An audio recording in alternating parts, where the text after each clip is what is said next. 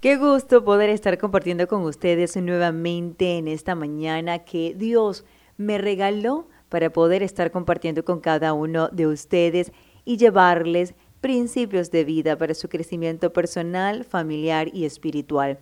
Agradezco a cada una de las personas que han llamado, que han escrito y han depositado su confianza en mi vida, en mi persona, para poder ayudarlos y orientarlos. Hoy voy a conversar con cada uno de ustedes sobre mitos en la relación de pareja. Voy a hablarte de cinco mitos y es necesario comprender algo y es que los mitos son creencias que se dan de forma muy generalizada sobre la relación de pareja y que en realidad suponen errores de concepción que pueden ser obstáculos para su felicidad.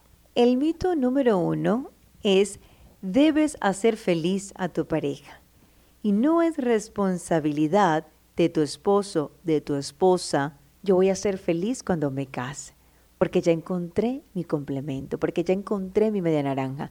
Bien es cierto que encontraste tu complemento, pero tu felicidad, tu bienestar emocional no depende de tu pareja. Si tienes esa creencia, wow, va a generar un conflicto. Vas a vivir en constante pelea, pleito. ¿Por qué? Porque tú estás demandando la felicidad o tu felicidad de otra persona. Estás esperando que la otra persona te haga feliz cuando no es su responsabilidad. Y eso debes tenerlo en cuenta. Tú eres la única o el único responsable de tu felicidad.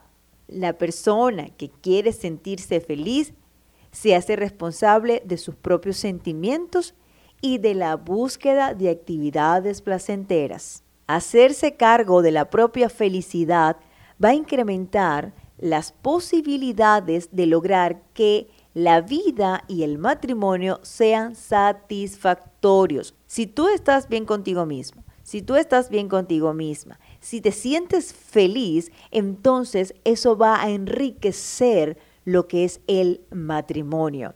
A ver, eh, dejar que el disfrute sexual sea solamente un ejemplo, responsabilidad del hombre, es un error que carga a uno con una tarea que depende de los dos. La felicidad entonces es mi única responsabilidad. No puedo culpar al otro. Porque si te casaste pensando que el otro te iba a hacer feliz o que la otra te iba a hacer feliz, ay Dios mío, te vas a amargar, te vas a frustrar, te vas a molestar y vas a decir, qué desastre es, es este matrimonio.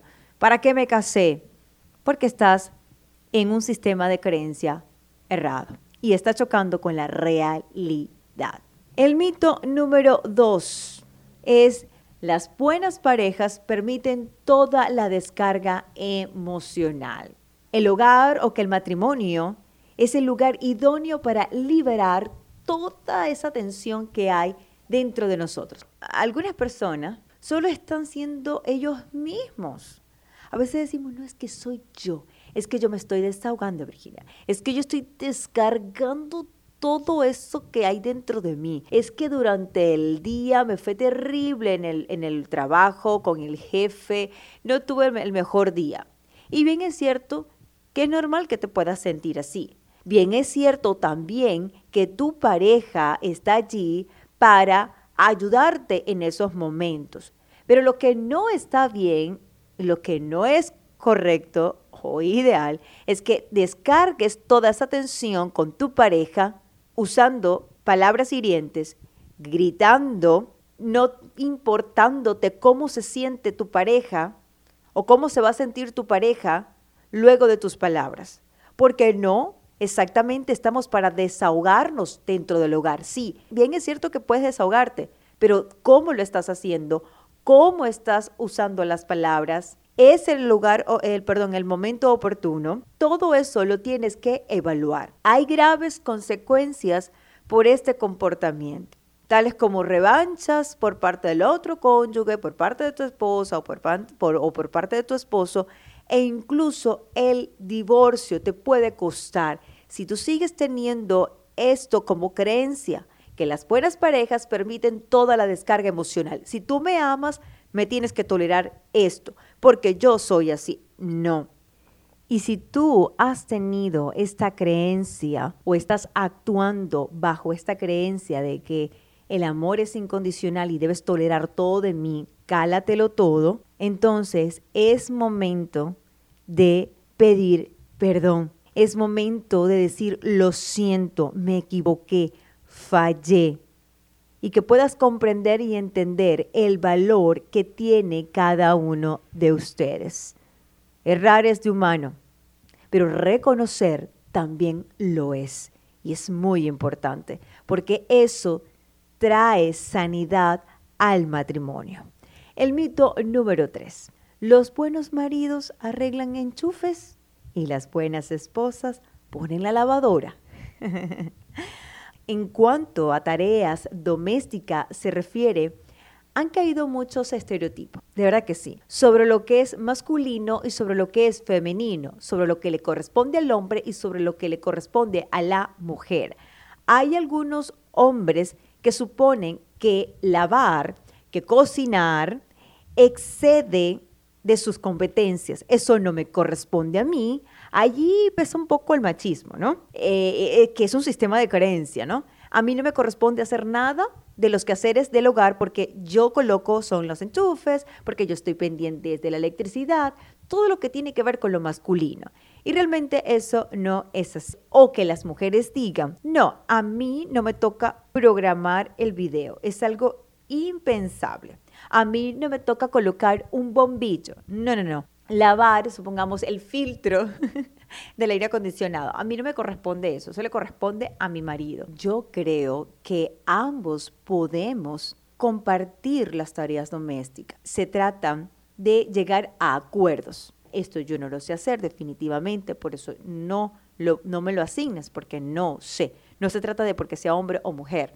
Es conveniente hablar de qué sabe hacer cada uno y lo que está dispuesto a aprender. Y si es necesario que se pueda encargar a personas de afuera para no enredarse en discusiones absurdas sobre lo que uno tiene o no tiene que hacer según su sexo.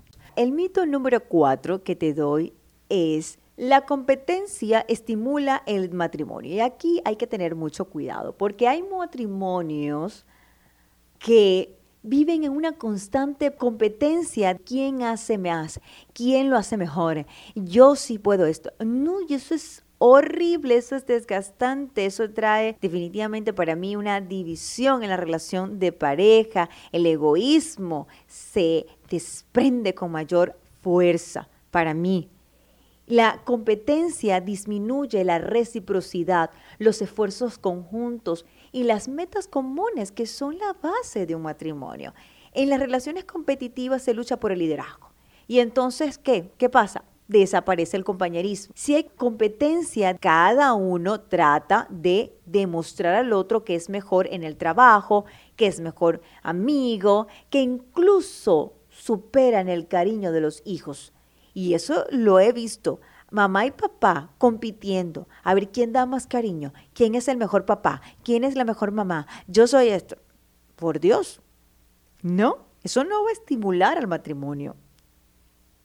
Todo lo contrario, lo que va a estimular es el pleito, lo que va a estimular es el quiebre, lo que va a estimular es que la pelea sea continua y que cada uno insista en sus derechos. La competencia no buscan soluciones cooperativas cuando surgen desacuerdos. Cada uno intenta ganar en todas las situaciones.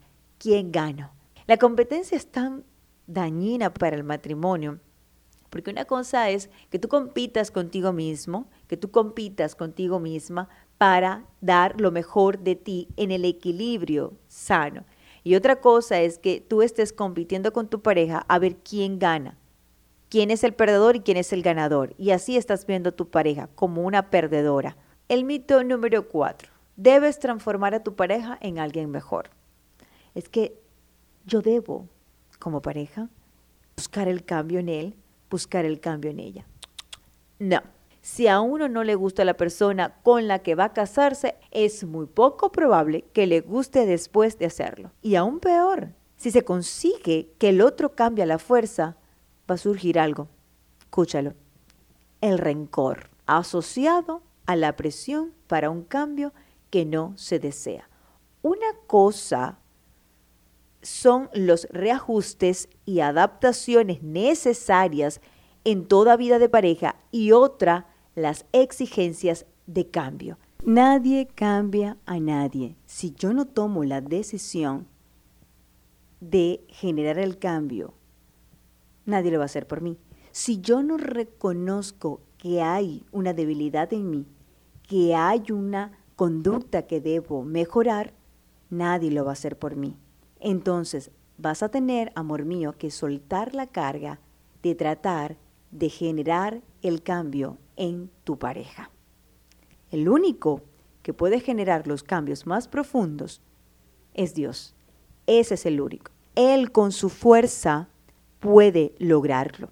Con su amor incondicional, con su sabiduría, con su poder, es quien lo puede hacer. Tú y yo no somos Dios para poder hacerlo. Podemos ayudar, podemos complementar, pero soy yo con mi decisión junto a Dios.